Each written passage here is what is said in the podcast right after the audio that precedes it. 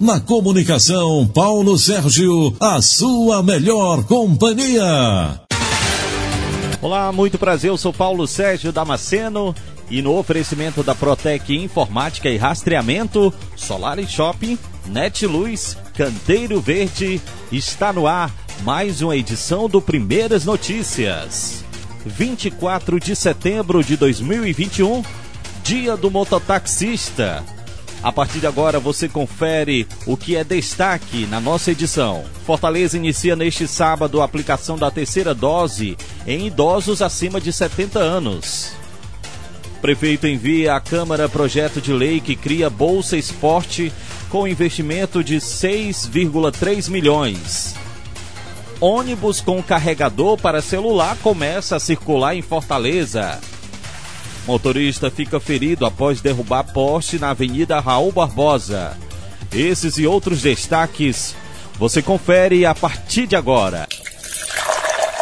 A Prefeitura de Fortaleza prevê iniciar neste sábado, dia 25, a aplicação da terceira dose, também chamada de D3, da vacina contra a Covid em idosos acima de 70 anos, conforme indica o Ministério da Saúde. A imunização será feita por ordem decrescente de idade. A aplicação do imunobiológico, conforme a Secretaria Municipal de Saúde, será realizada mediante agendamento com divulgações de listas nominais diárias. A expectativa é atender mais de 27 mil idosos no primeiro dia de aplicação, o Ministério indica que a imunização deve ser feita preferencialmente com doses da Pfizer. Na ausência desse imunizante, deve ser utilizadas doses da AstraZeneca ou da Janssen. O prefeito de Fortaleza enviou nesta quinta-feira para a Câmara Municipal o projeto de lei Bolsa Esporte, que irá beneficiar mais de 1.075 atletas e 100 treinadores. Com investimento anual de 6,3 milhões, o novo programa visa garantir apoio financeiro para manutenção pessoal e melhoria técnica dos atletas e técnicos em várias modalidades esportivas nas categorias iniciantes, intermediário e de alto rendimento. A bolsa valoriza os profissionais que se dedicam às atividades esportivas de forma mais competitiva, procurando atingir bons resultados nas modalidades em que atuam. De acordo com o prefeito, a iniciativa potencializa os serviços já prestados pela Rede Cuca, que ofertam uma multiplicidade de oportunidades para os atletas da capital, sobretudo na periferia. O transporte público municipal de Fortaleza conta com uma novidade: a implementação de entradas USB de carregador para celular. Os usuários podem utilizar os equipamentos que ficam na lateral dos ônibus, de seis veículos que rodam em quatro linhas na capital. O Sindicato das Empresas de Transporte de Passageiros do Estado do Ceará confirmou a novidade e informou que, no total, as entradas podem ser encontradas nos veículos das seguintes linhas: o 616 Lagoa Redonda 1, 626 Lagoa Redonda 2, 696, que é o Curió Messejana, e o 832 Papicu, Cidade 2000. Um motorista ficou ferido após derrubar um poste na Avenida Raul Barbosa, no bairro Aerolândia e Fortaleza, no fim da tarde de quinta-feira.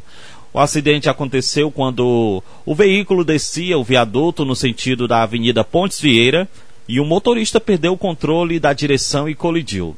Segundo a Autarquia Municipal de Trânsito e Cidadania, a AMC, devido ao impacto da batida, o poste caiu sobre a parte do carro da vítima e ficou sobre a pista, bloqueando a via da direita e a central.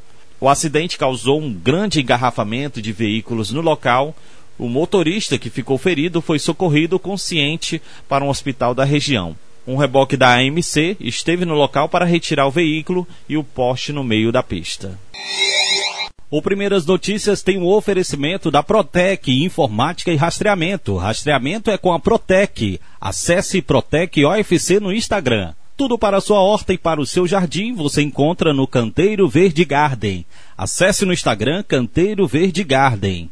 O lugar para sua família se encontrar e se reunir é no Solar Shopping. Acesse Solar Shopping no Instagram e conheça as lojas e serviços.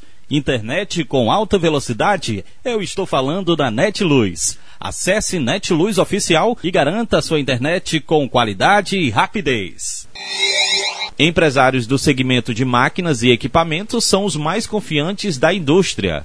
Quem traz essa informação é o repórter Felipe Moura. O índice de confiança do empresário industrial no segmento de máquinas e equipamentos cresceu dois pontos e meio entre julho e agosto, alcançando mais de 66 pontos. É o que mostra o levantamento mais recente da Confederação Nacional da Indústria, a CNI. Isso significa que os empresários do ramo são os mais otimistas entre os 30 segmentos analisados. Segundo o deputado federal Vitor Lipe, do PSDB de São Paulo, presidente da Frente Parlamentar da Indústria de Máquinas e Equipamentos, o desempenho é positivo, mas os bons indicadores ainda não são suficientes se comparados com o melhor momento da indústria nacional. O setor de máquinas e equipamentos passou por momentos muito difíceis. Se o setor crescer ainda 15%, nós vamos chegar no zero em relação a 10 anos atrás. Nós passamos um longo período, né, praticamente sem quase nenhum crescimento, e agora, com essa retomada do crescimento desse ano, melhorou a situação, mas ele ainda está bem aquém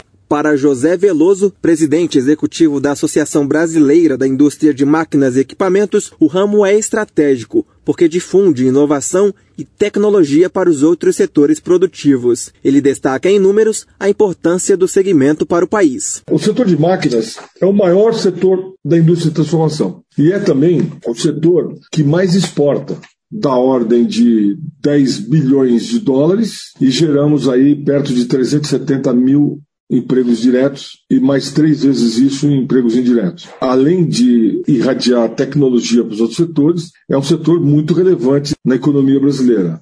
De acordo com a Abimac, o faturamento do segmento deve crescer 24% este ano, na comparação com 2020. No ano passado, as empresas do setor faturaram cerca de 174 bilhões de reais. A projeção é de que de janeiro a dezembro de 2021, o montante alcance 217 bilhões de reais. Reportagem Felipe Moura. Obrigado, Felipe.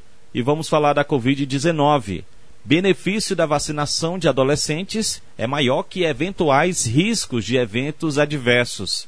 Quem traz mais informações é a repórter Rafaela Gonçalves. O Ministério da Saúde voltou a recomendar a vacinação de adolescentes de 12 a 17 anos contra a Covid-19, incluindo jovens sem comorbidade. Mesmo diante da suspeita de efeitos adversos, a maior parte dos municípios brasileiros continuou a vacinação deste grupo. Segundo a infectologista Ana Helena Germoglio, os possíveis efeitos colaterais dos vacinados são muito menores que o eventual risco de infecção. Faz sentido é, suspender a, a vacinação de toda uma, uma população, que é importante para que, que a gente consiga controlar a doença com base em apenas um evento que não tinha sido ainda nem, nem estudado pelos técnicos da vigilância. Uma medida cautelar suspendeu a vacinação na semana passada depois da morte de uma jovem em São Paulo que tomou o imunizante. A Anvisa recebeu informações que negaram a relação entre a morte da adolescente e a vacinação. A causa foi atribuída ao diagnóstico de uma doença autoimune. Em coletiva, o secretário executivo do Ministério da Saúde, Rodrigo Cruz, afirmou que houve um estudo sobre esses fatos e ficou decidido que não há razão para a interrupção da vacinação. E mostrou-se que, de fato, os benefícios para imunizar esse grupo são maiores do que os eventuais riscos de efeitos adversos na imunização desses adolescentes.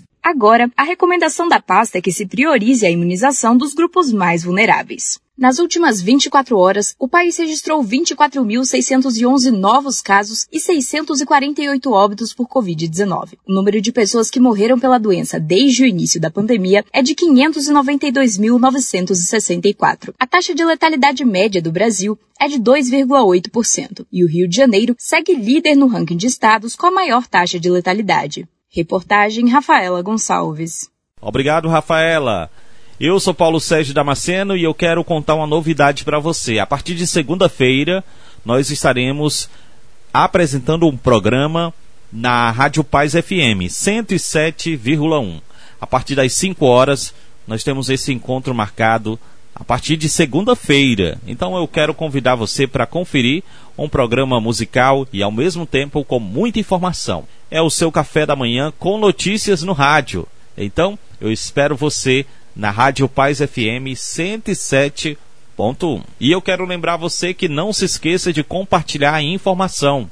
Siga o Portal da Vila nas redes sociais, no Instagram, Portal da Vila Oficial. Forte abraço e até o nosso próximo encontro.